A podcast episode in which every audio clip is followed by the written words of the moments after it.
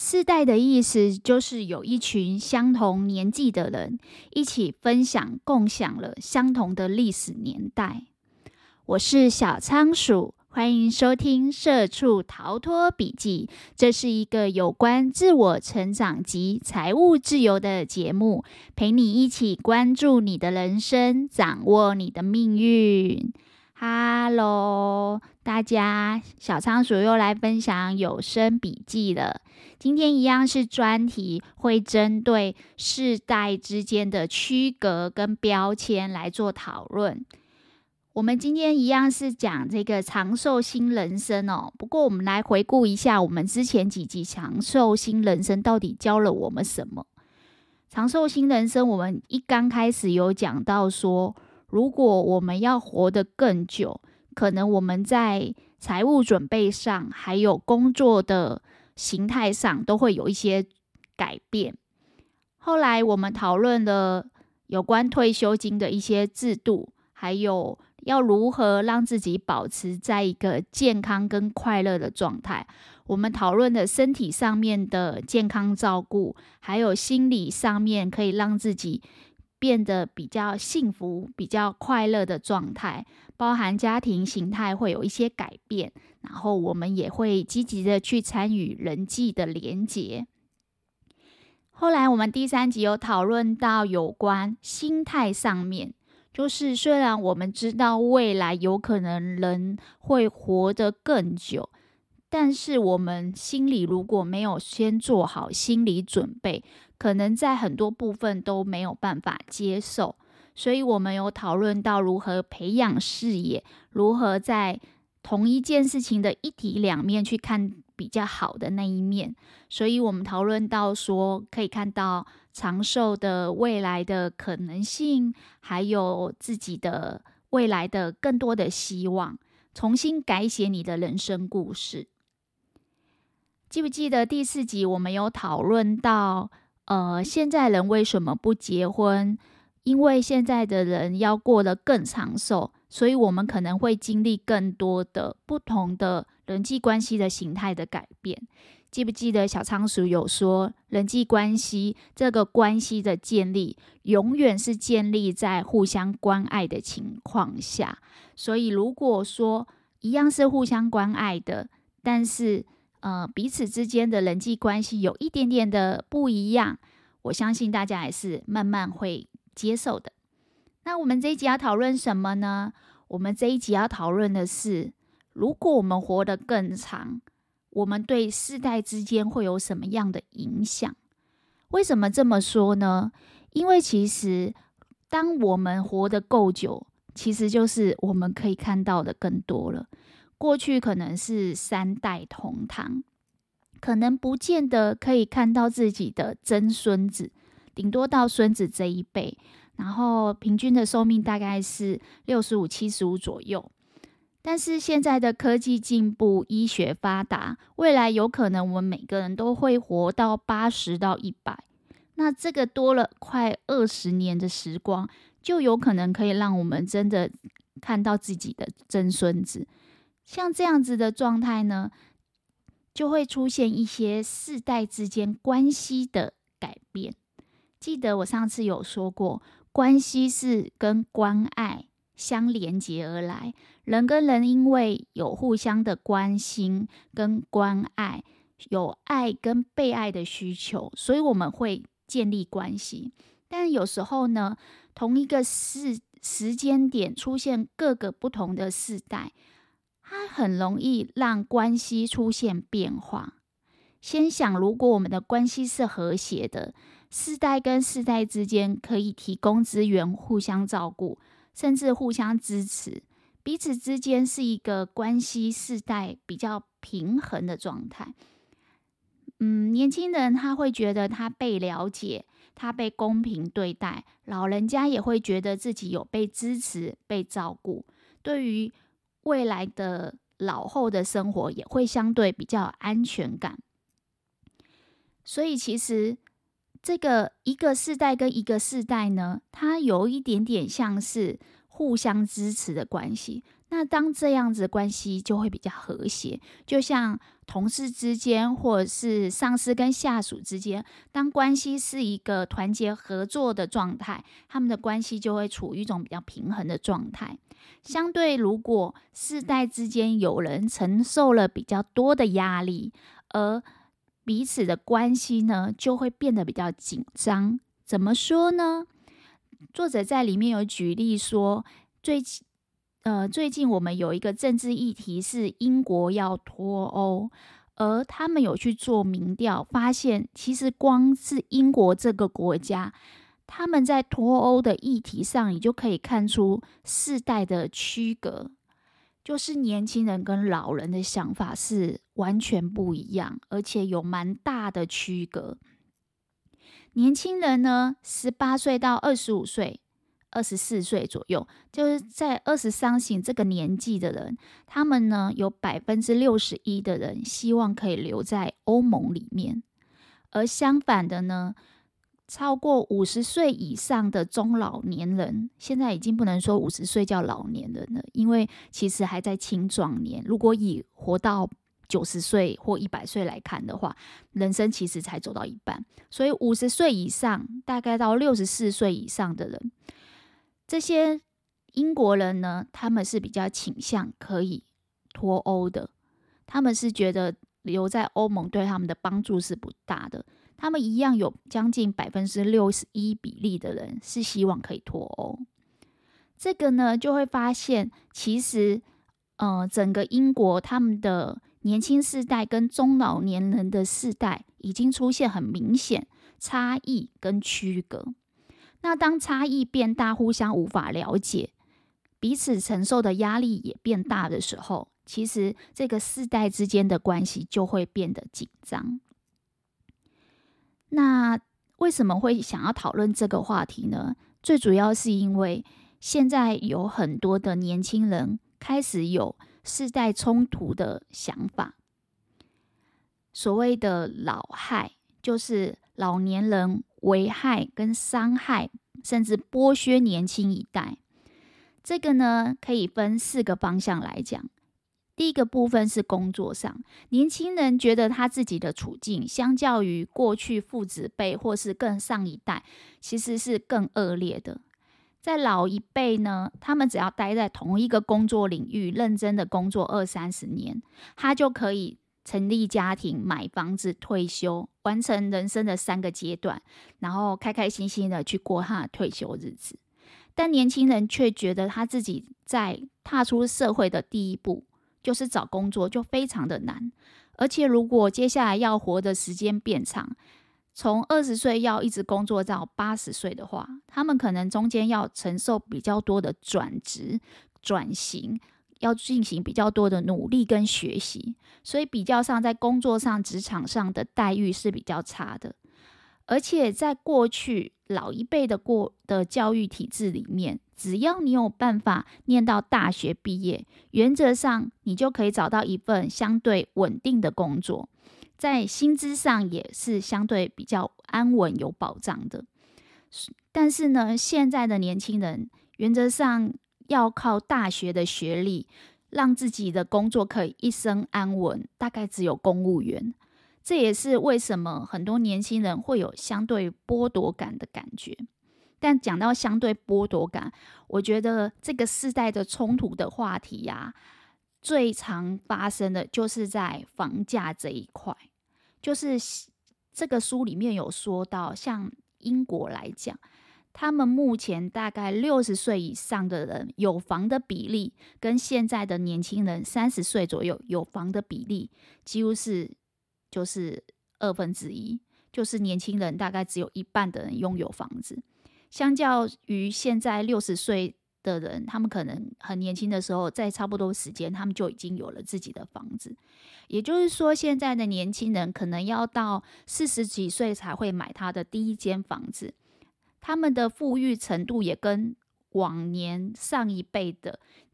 那个长辈们富裕程度不一样，相对会比较辛苦一点，因为薪水也比较低，然后物价也比较高。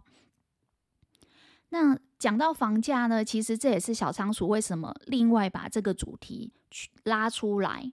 呃，成立一个专题来讨论。因为小仓鼠一开始有说，这个节目是希望可以讨论到自我成长跟财务自由的部分。不讳言的说，财务是支撑我们生活各方面的最基本的水准。如果说你没有办法让自己的生活可以有基本的安全条件，连日子都过不下去了，你就不能去发展梦想，嗯，去做更多你想做的事情。所以呢，财务自由也是非常重要。我们等一下会讨论一下房价，小仓鼠自己的看法。接下来还有一个点是，为什么年轻人觉得自己的日子过得比老一辈更恶劣，处境更恶劣？他们认为在福利政策上，因为过去我们的政府还有一些社会的机构都有照顾老年世代的健康跟退休金的制度，但是呢，这个财务资源有一部分必须要从现在年轻人所缴交的费用去支出。但是，相对于这些年轻人未来老了以后，他被照顾的机会还有被照顾的程度，其实是被稀释的。那这个东西呢，其实还是回归到一开始，为什么小仓鼠想讲这本书？因为我们过去对预期寿命啊，其实是没有那么的精准。在过去，我们是预计每个人大概会活到的平均岁数是到七十五。但是呢，近年来其实现在的平均寿命已经来到了八十五左右。那这个多了快十年的退休金制度呢，也会让年轻人觉得，因为有这些老人的存在，对他们造成的伤害，甚至在财务上剥削以及不便，所以年轻人会觉得自己的晚年感觉是前景凄凉。在这个部分呢，作者有做了一些民调。他说，日本跟法国人都对自己未来小孩子的收入跟处境觉得更恶劣。不过，里面他也有说，其实有一些正在发展中的国家，例如中国或是印度，他们的人就不见得这么认为，因为他们认为未来小孩子的收入也许会超越自己。所以，其实这也跟一个国家它是不是已经完全开发是不是已经迈入高龄化社会？这是极有关系的。那小仓鼠来讲一下刚才这个房价的概念。其实之所以会把这一集呢单独成立一个专题，是因为他我身边有很多人对于买房子都有所谓的买房焦虑，大家对于买房子的想法呢都会有相对的剥夺感，尤其是进入到。呃，超过三十岁以上还没有买房的人，他们会有很很深的落后感。但是真的啦，很多的朋友我都请他们去看那个《大器可以晚成》这本书，告诉他们说，其实过去我们以为的，呃，二十岁结束了求学，三十岁进入社会。四十岁或是三十岁之前就可以成家立业买房子的这个想法，其实渐渐有很多的书都跳出来用数据去推翻它。接下来会有更多的人感觉到落后，但是如果知道大器晚成里面有讲，其实有很多人是只是相对晚熟。再加上这一本书《长寿新人生》又告诉你说，而且你的未来可能比你一直在后悔的过去还要长。所以你与其后悔过去三十年没做什么，还不如展望接下来的六十年，你还可以做什么？就是不要再看过去了。那小仓鼠自己来讲一下这个房市的部分。有很多人呢，他会认为有些人比较聪明，或是天生的条件比较好，或是有家庭的资源，所以让他们在二十多年前就已经买房。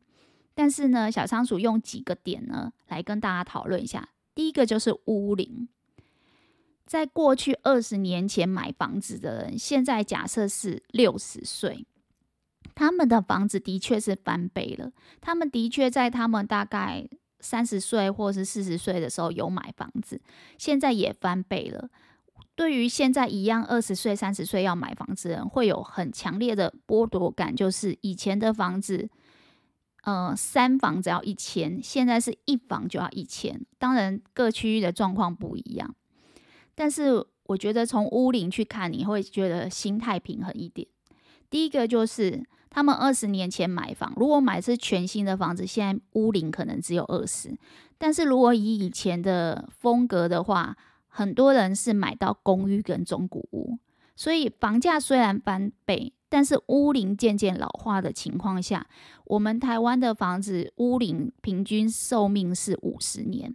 银行在核贷的时候，它是依你的。屋龄跟你的年纪加成不能超过六十或七十次去计算，也就是说，如果当年他买的是全新房，他在三十岁很年轻的时候买一间零零岁或一岁的房子，他的贷款条件的确是很好。但相对而言，在过去都是中古屋公寓市场比较多的情况下，有些人可能买的是中古屋十年到十五年的房子。加上当年他买的时候是三十岁，三十岁的时候买到他现在六十岁，虽然翻倍了，但是经过了三十年的房子，再加上当初买是十五岁的时候，就是四十五岁的房子。也就是说，这个房子还堪使用到屋龄最长寿命五十岁的时候，它只剩五年。他面临到的也是要换屋，或是老屋一直在翻修的成本其实很高。等到他要换屋的时候，他的换屋成本虽然有前一间房子可以去销售，但是基本上他的起始点也是一样艰难的。这个我不知道能不能安慰到大家啦。第二个就是超过五十岁以上的老屋，如果在地段好的地方，它可以做都更。小仓鼠最近的确是在。呃，研究危老都更的一些条例跟议题，政府这两年也在推都更，但都更实际推行的年限跟情况是非常的艰难，所以不用太高兴说有一间房子已经翻倍，因为在非常高龄的屋龄下，要转手或者是要都更换成新的，其实是很不容易的。如果在过去我们平均寿命是六十五到七十五的时候，他可能没有机会等到都更。但好消息是，现在如果要活到八十跟一百，他的机会就是有的。但你要想想看哦，如果他把房子给他的小孩子，这间房子给一个，比如说他现在六十岁，他小孩现在三十岁。出社会在打拼，他把二十年或三十年前买的这个屋龄已经三四十年的房子给小孩，其实小孩子大概在十几二十年后，屋龄到五十岁的时候，小孩子也是要换屋，而小孩子一样要面对换屋的房价高，所以其实大家面临的状况都是差不多的。过去的牛肉面一碗五十块，现在的牛肉面一碗一百五，翻了三倍。现在的老人出去吃面，一样是要用三倍的价钱。他们活的时间更长，也许有享受到前面的涨幅的红利。但我自己看，其实早买房的人，他所得到的并不是只有房价的这一个优势，他比较多的是养成了储蓄的习惯。在我身边有买房的人，他的储蓄率可以高达五十趴或更多。就是说，每个月薪水倘若是十万块，他可以存的钱更多。那你想说，为什么他可以存的钱更多？我们从两个角度来看，一个是头期款的准备。一个人要准备头期款第一桶金的时候，储蓄是唯一的方法。不管你是少年股神，或者是你是。股神巴菲特，你进股市想翻三倍，不是每个人都做得到。这跟天时地利人和，还有个人的机运跟能力有关。但是呢，大部分的人都能做到的一个方法就是储蓄。每个月的薪水花用完之前之后，先把它扣一部分起来，留作你的第一桶金，让你可以有头期款买房。这是第一个部分。你就已经至少要养成三到四年以上的存款习惯。第二个部分就是，当你开始缴房贷，房子跟股票最大的差别是，两百万的资金，房子可以让你买一千万的房子。如果以贷款八成来算，但是两百万的资金进股市，你可能一年之内就惨赔腰斩。所以说，房市跟股市最大的差别就在房市可以开杠杆，它可以让你的这个两百万的第一桶金成为你的支柱，让你。有一千万的资产，当你一千万资产在翻倍的时候，就会变成两千或三千万。这也是为什么老一辈常常说“有土斯有财”，他们认为房子是最重要的。顺带一提，刚才讨论都更不易，但为什么都更还是这么多的建商想要推行？因为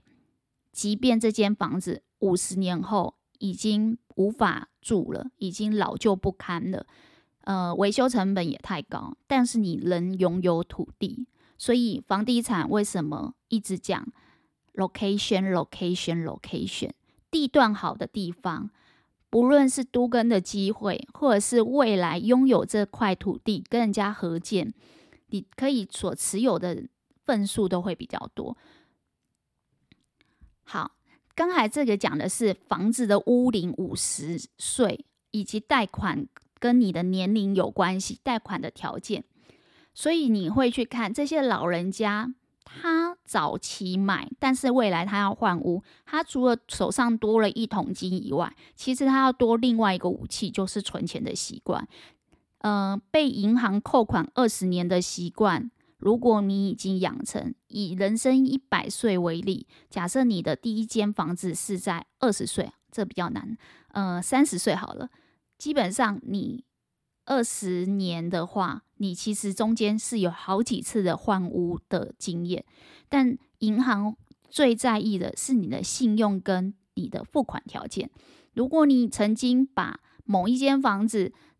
就是二十年的年的房贷都缴完，而且中间都没有不良的记录，基本上这对你后面买房是。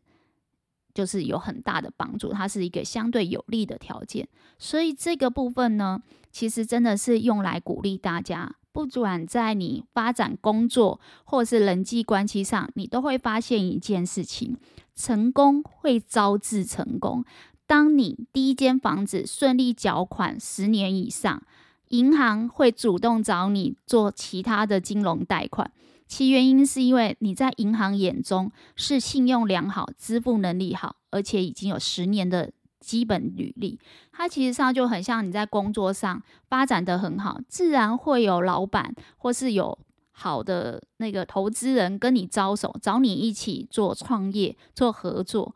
你手上的资源只是越来越多。好啦，不要再讲过去已经买房的人的优点了，要不然大家真的会有相对剥夺感。我们来想一下，那如果以乌宁五十岁，我现在买房的人呢？现在二零零四年，现在买房的人，如果落在二十三十四十四代，就是大概四十岁以前，没错，现在的高房价是会让大家在准备第一桶金上，已经不是两百万。可以去去判定，不过基本上我们现在买房的取向跟以前不一样。以前是买老旧公寓，接下来迈入高龄化社会，老旧公寓会变成相对不那么友善的呃物件。现在比较流行的物件是新屋、新城屋、集合式住宅。第一个原因呢，是因为现在的新的住宅，它里面有很多的科技，包含了一些喷洒的设施啊、消防的设施，都是有经过规范，还有地震的一些安检啊、主结构的措施，也因为九二一的大地震修法以后，后面所盖的房子，它的主结构的稳定性也是比较好。再来一个呢，就是后面买的房子，集合式住宅通常都有管理员。有管理员的情况下，对于年纪偏大的长辈来讲，他都会有紧急的通报系统，可以通知管理员，呃，家里有什么状况。所以，其实新的房子集合式住宅已经不再是公寓的这个物件的竞争对手，他们是完全不同的区隔。所以，如果你是玩买房的人，你有一个很好的优势，就是你现在买的绝大多数都是新成屋或者是新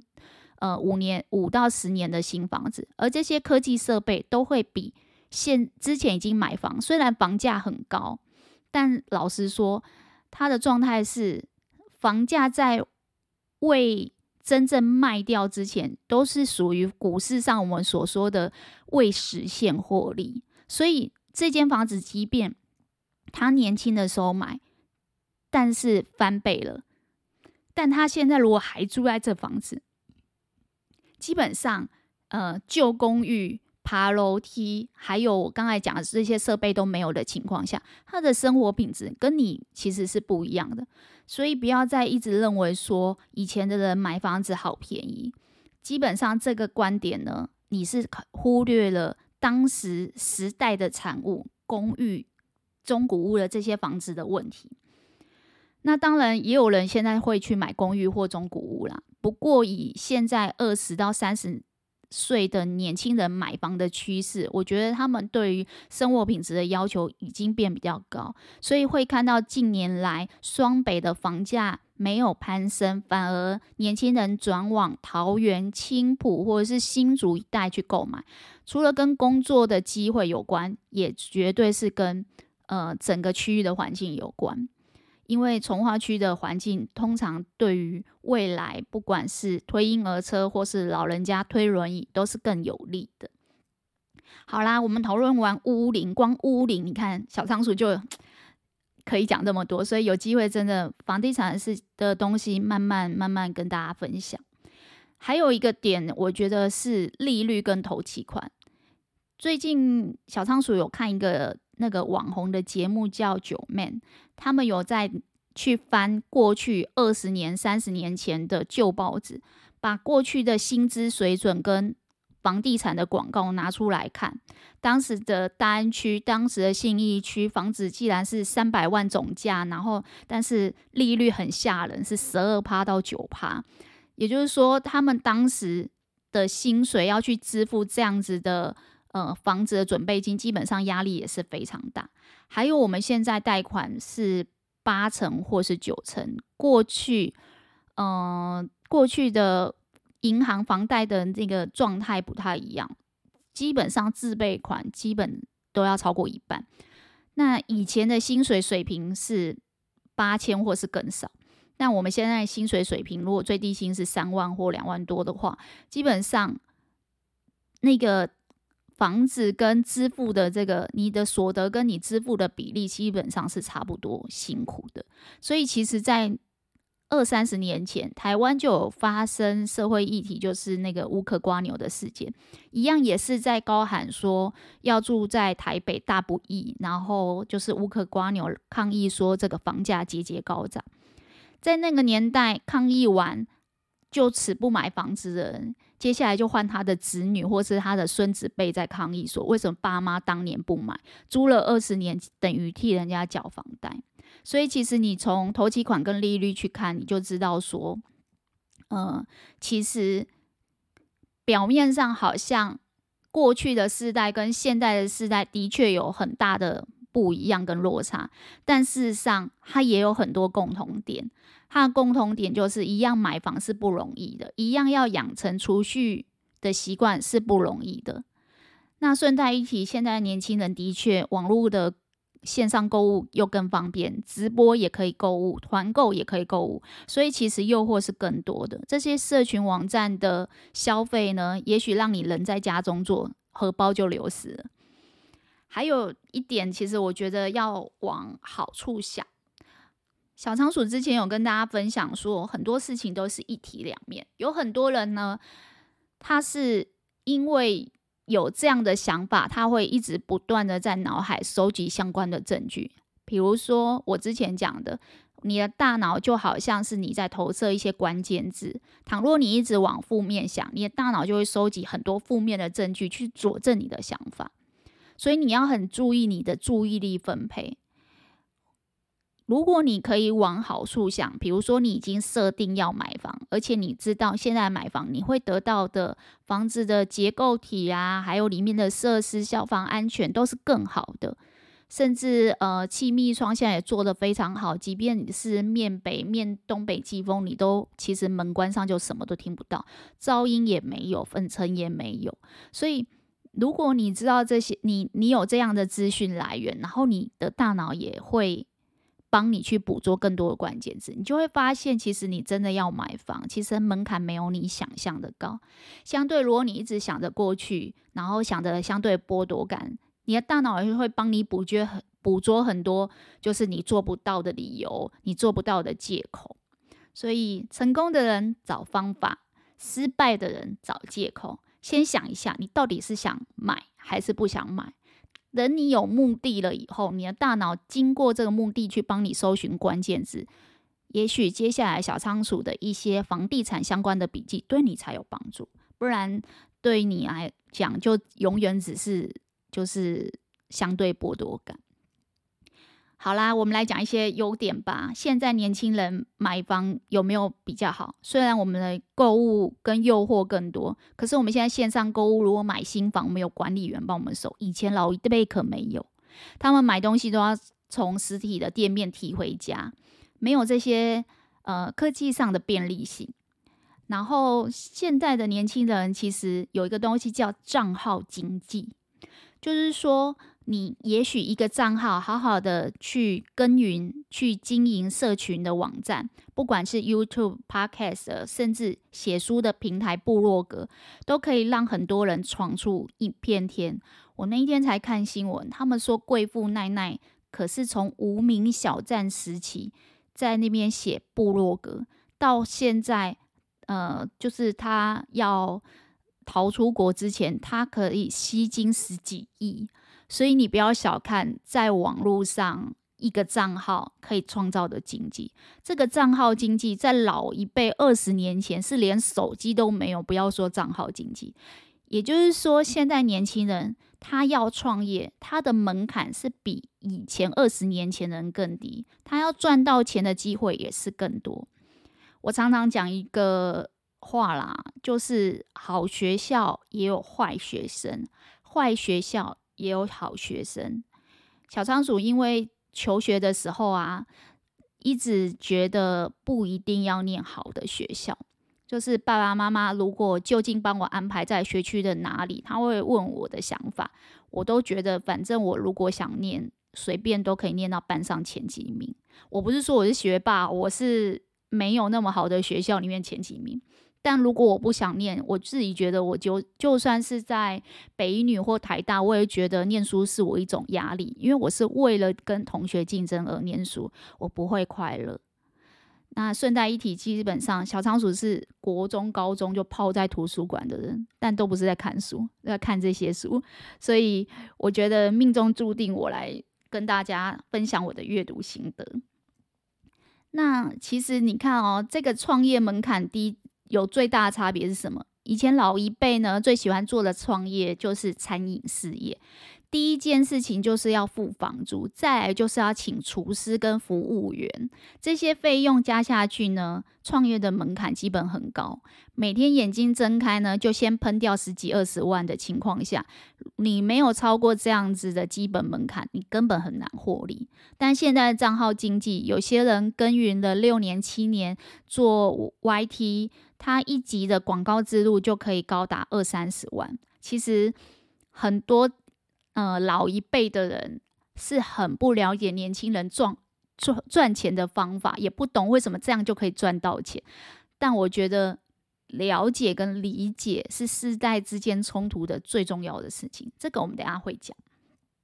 好啦，还有一个点也是我自己觉得是一个优点，就是虽然我们要迈入高龄化社会，每个人要活得越来越久。但这也意味着我们的产业会进行转型，我们的经济体也会转型，会出现长寿经济。什么叫长寿经济呢？简单来讲，我以个人来举例，如果你今年六呃四十岁好了，然后以以前呢要活到七十五岁就离开的话，如果现在叫你存股，你会觉得你可以存的时间可能只剩二三十年。你的诱因不大，是因为你的复利效果不会好。但如果你现在四十岁，我跟你说你会活到一百，你还有六十年可以存。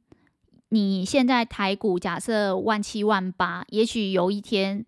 台股上三万，你可以缩嘴说拜托我万七万八万五就在存股了。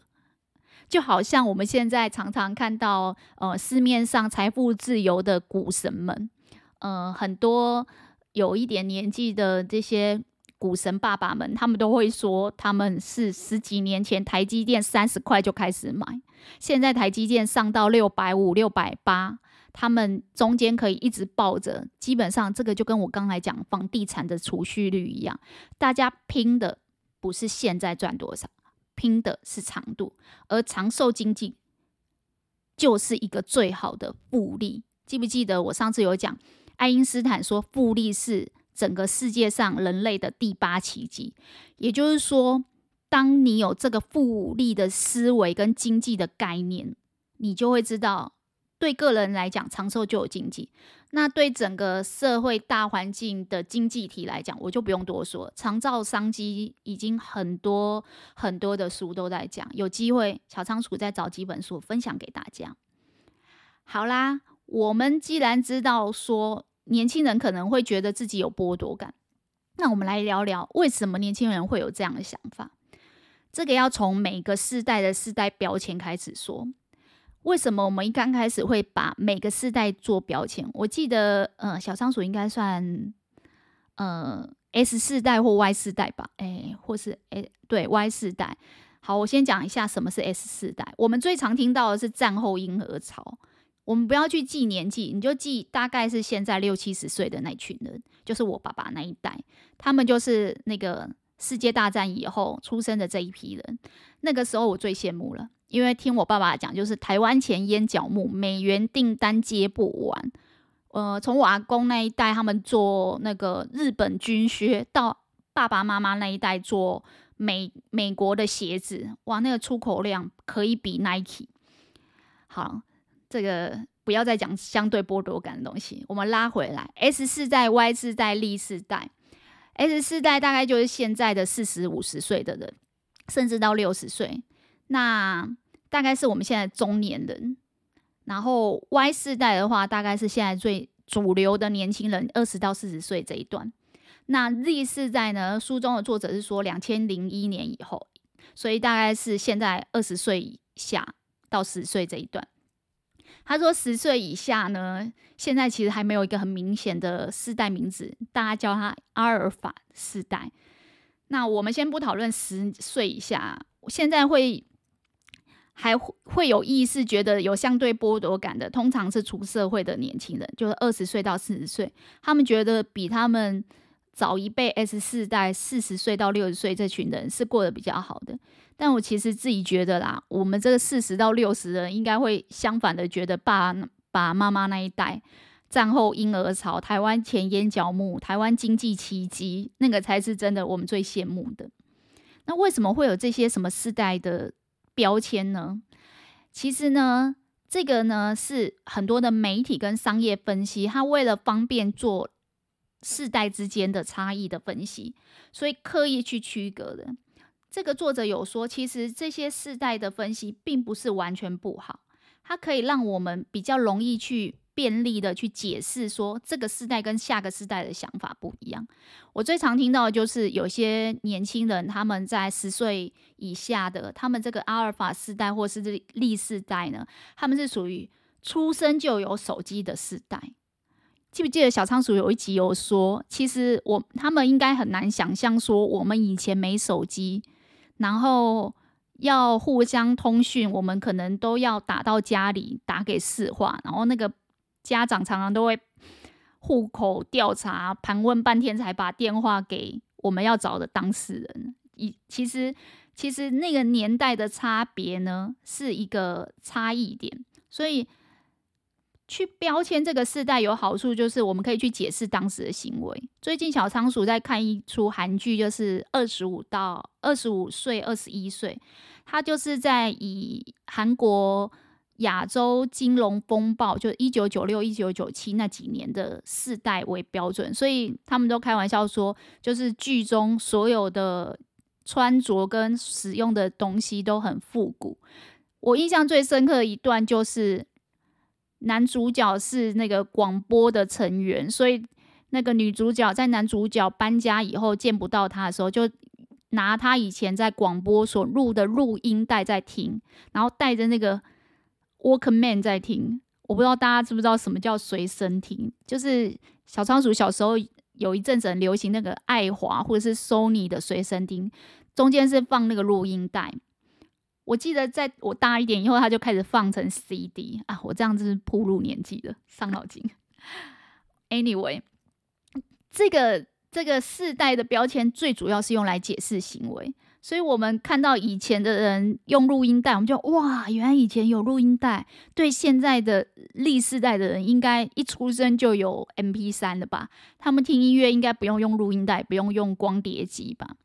然后我记得那一出戏里面，也是男主角跟女主角要通讯的时候，是用室内电话打给 BB Call。你知道 BB Call 哇，听得懂的一定一定是跟我一样是在 Y 世代。因为基本呃是在是在对，至少要是 S 世代或是 Y 世代的人才听得懂，因为历世在现在二十岁以下的很多人应该都听不懂。那他那个时候的年纪，就是说我们要用室内电话投币，然后去打到 BB Call，然后可能在上面传一些代码，或者是可以做语音留言，然后呃那个手机的嗯、呃、BB Call 的主人就是要打。用室内电话打，然后去听别人留给他的语音留言。我印象深刻，在那个年代，真的公共电话也不是那晶片插卡，是投硬币，所以有时候呢，讲话讲到一半会突然断掉。大家都知道说啊，应该就是没钱了。所以你会看到有些人，他投了以后，他挂掉以后，发现里面还有钱，他不会把电话挂上，他会把它放在上面。就是，与其被中华电信赚走，不如我放在上面。那下一个人他要打电话的话，他不用投币，自然就可以打。我觉得这是那个年代的人共同分享的记忆跟回忆。在这那个我刚才讲那出二十五到二十一的韩剧里面，他就演这些很很细微的、很细微的故事。那其实那就是属于那个时代的共同记忆。那所以，其实你说贴世代标签有没有不好？没有，它只是让我们可以互相分享那个相同的历史年代。相对，我们也可以知道说，哦，原来我们社会其实是一直在发展、进步、在创新的。我们社会创新之后，我们的下一代跟我们其实是会有一点差异。但是呢，做太多的世代标签会有个缺点，就是这些社会因为变迁。所以产生的差异，如果你标签的太，嗯、武断或者是太严重的话，它可能会把世代跟世代之间差异拉大，然后区隔开。那为什么说区隔世代不好呢？其实就有点点像很多年轻人根本不知道，老一辈就是以前买房子。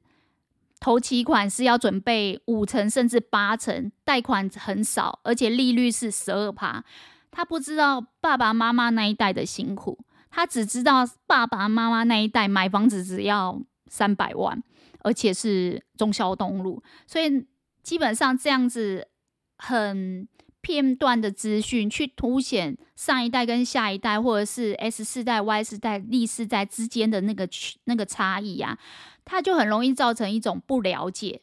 跟隔阂。那不了解跟隔阂，其实就是很多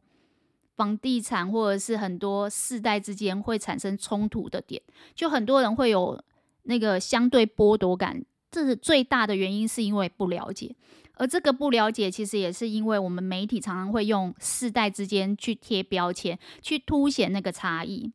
所以，其实这个作者有说。以后到底要怎么发展这个世代之间呢？如果我们要活得更久，我们要跟我们的曾孙子相处，我们可能可以看到我们的家庭里面不是只是三代同堂，可能是多代同堂，可能是四代或五代同堂。五代可能比较难，四代吧。那如果是四代同堂，到底要怎么做呢？这个作者有说，其实要认清楚一件事情，就是跨世代之间的差异，因为这个世代的标签是被夸大的，所以会造成这些冲突。基本上是因为我们在贴这些标签的时候，我们划分的太过单纯、太过武断，所以我们对老一辈其实真的会有刻板印象。我的刻板印象几乎就是我爸那一代是不是就是不用努力就会前往天花板掉下来？因为你们不是说台湾前烟脚木吗？但是实际上，我知道我爸他们那一代白手起家做事业，其实压力是非常大的。就像我刚才说，创业的那个成本啊，是很吓人的。所以呢，这个世代标签有一个问题，就是它可能会让我们夸大了差异的部分，但是我们却完全抹灭跟忽略相同的地方。就是对老一辈来讲，他的三十岁，他要存头期款。五成或八成，以他们当时的低薪，其实也是相同很有挑战的，也是相同非常不容易的。所以在同一个时代，其实他即便时代不一样，其实他还是有很多相同的辛苦的点。但是现在年轻人不管了，反正我看到房价那么以前那么便宜，看到以前的那个房子只要三百万，我就是一定要仇富一下。事实上，我觉得真的。那一句话很好用，好学校也有坏学生，坏学校也有好学生。在那个台湾钱淹脚目、台湾经济奇迹的时代，不愿意好好存钱，没办法好好存钱存到头期款买房的人比比皆是。在再好的年代，也有穷人；在再坏的年代，也有少年股神。所以，我们的大环境对我们影响虽然很多。但是我们个人自身的努力也很重要，不能老是看到别人的好，然后就躺平不努力了啊！希望我这一篇不要被太多人赞，大家变小力一点。我是把书里面作者的想法讲出来。好，接下来呢，我们呢，因为知道这个世代标签有可能让我们对老一辈产生刻板印象，或是一样啊。老一辈也会对年轻的一辈有刻板印象。上一集我有说，老一辈最常讲的是：我现在都不知道你们年轻人在想什么。该结婚的时间不赶快去结婚，该买房不买房，该生小孩，现在年轻人说不生了。这也是老一辈对年轻人，因为刻板印象，因为世代的标签，很单纯去划分说，好像所有年轻人都这样。然后呢，就去。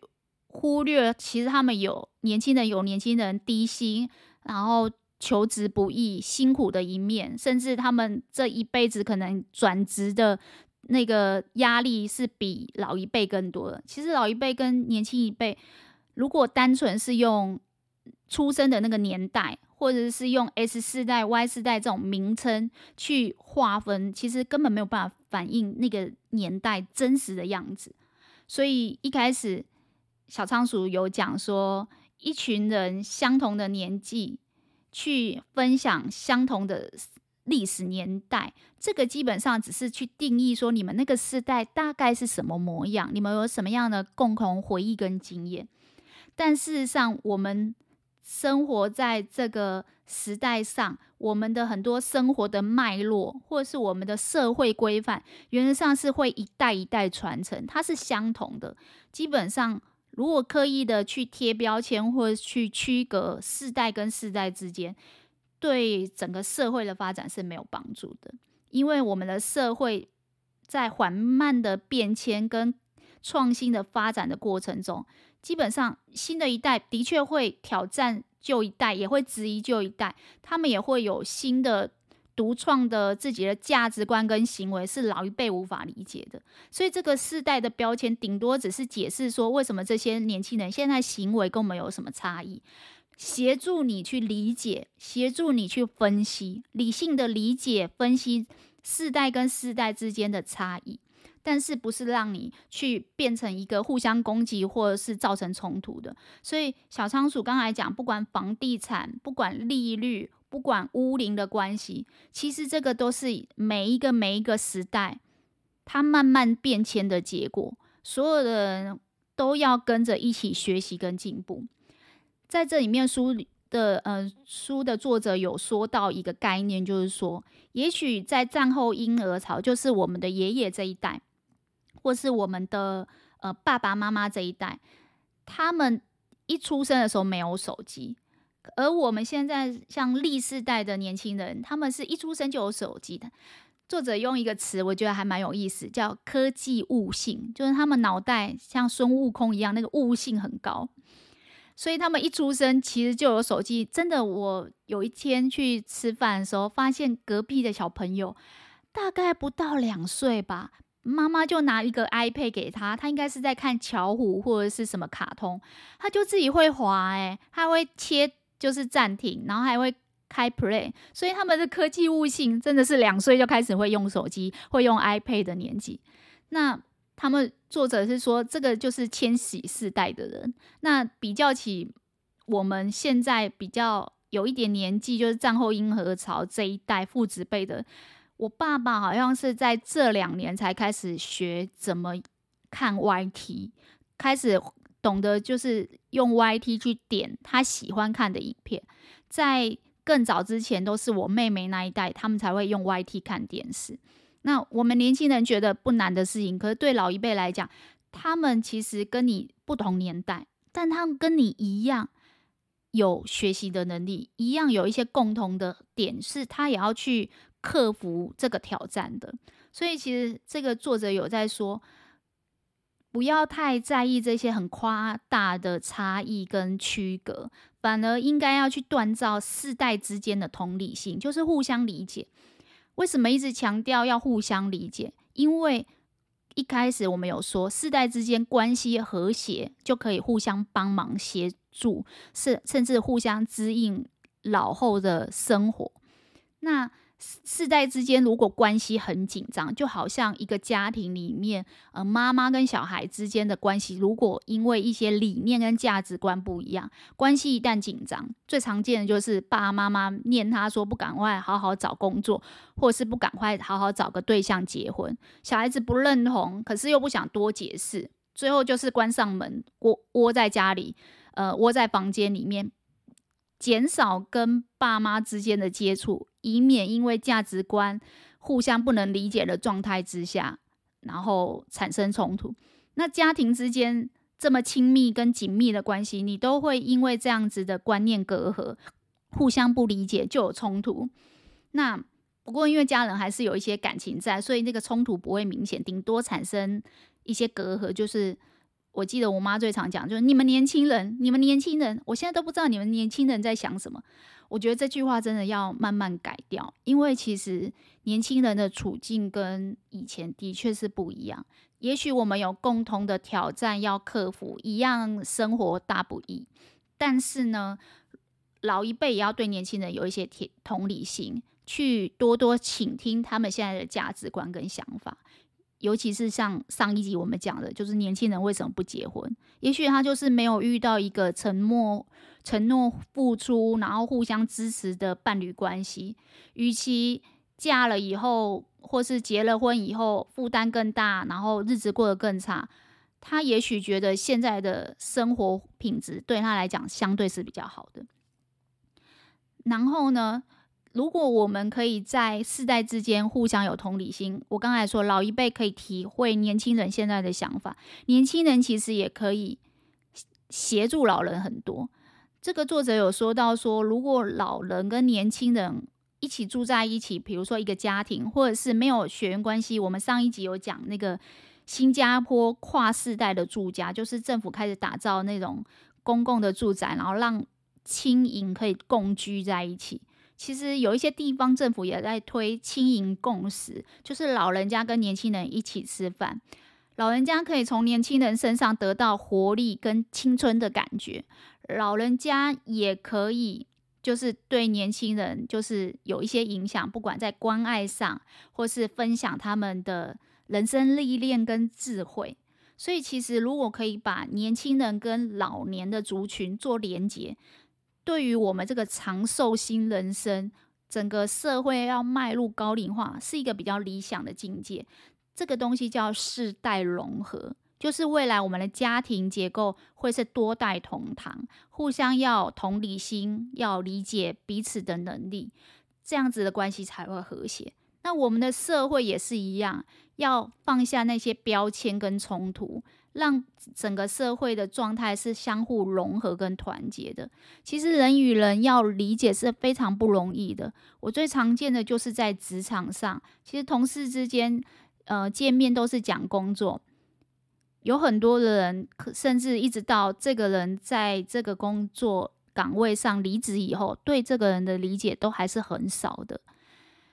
反倒是，也许离开了职场以后，彼此聊的话题不再是工作的内容，反而比较多是彼此的价值观、人生观。以后，诶，对彼此的理解是比较多。所以有一句话说，职场不一定是来交朋友的，但离职后，如果你们可以做朋友，也许这个朋友相对是比较长久，因为它意味着你们的价值观、人生观，甚至理财观。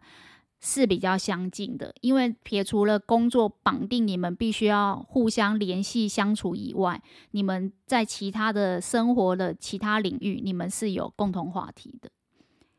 好啦，这样子我们来小结一下，今天我们聊了什么？我们今天讨论到长寿对于世代之间的关系有什么样的影响？然后我们讨论到，如果我们关系紧张，年轻人都觉得他们的处境比较艰难，我们老人家就是老害。诶，其实我不能把自己归类为老人家，对不对？因为要活到一百岁的话，我好像还不够资格。好啦，我我是中间中生代帮你们连接在一起的桥梁，小仓鼠。然后，嗯、呃，为什么会有世代的标签？那这些标签是从哪里来的？我们有讨论到媒体跟商业分析方便嘛，所以就标签我们是 S、Y、Z，还有阿尔法。然后我们有讨论到，那这些世代之间标签引起的冲突要怎么解决？未来要怎么发展？然后我们讨论到世代的融合。其实小仓鼠这一这一集呢，最主要就是想要讲，不要因为房地产破坏世代之间的感情。你。年轻的时候肯打拼，老的时候可以就是乘凉，这是没有错。但是老的人，他未来要换屋，他一样也是要借助年轻人的力量，他一样也是有承受房子屋龄老了以后的一些问题。所以，其实这个世代之间，大家的状态应该是要互相协助跟互相合作。当世代之间可以团结的这样的社会呢，这个社会的发展进步的速度又会更快一点。好啦，小仓鼠今天的分享就到这边啦。如果喜欢今天的节目，你可以在下面留言区分享一下你听到的一句话或是一个概念，然后回馈留言给我，或者是回答小仓鼠的问题啊。你有没有觉得自己有遇到世代的冲突，不管你是老的、中的还是小的，你自己的感受是怎么样？那你是不是认同未来应该还是会世代融合，对整个社会是比较好的？那你会想要怎么做呢？分享一下你的经验跟你的想法，回馈留言给我，让小仓鼠持续创作优质的节目内容，分享更丰富的笔记给大家喽。那就这样，拜拜。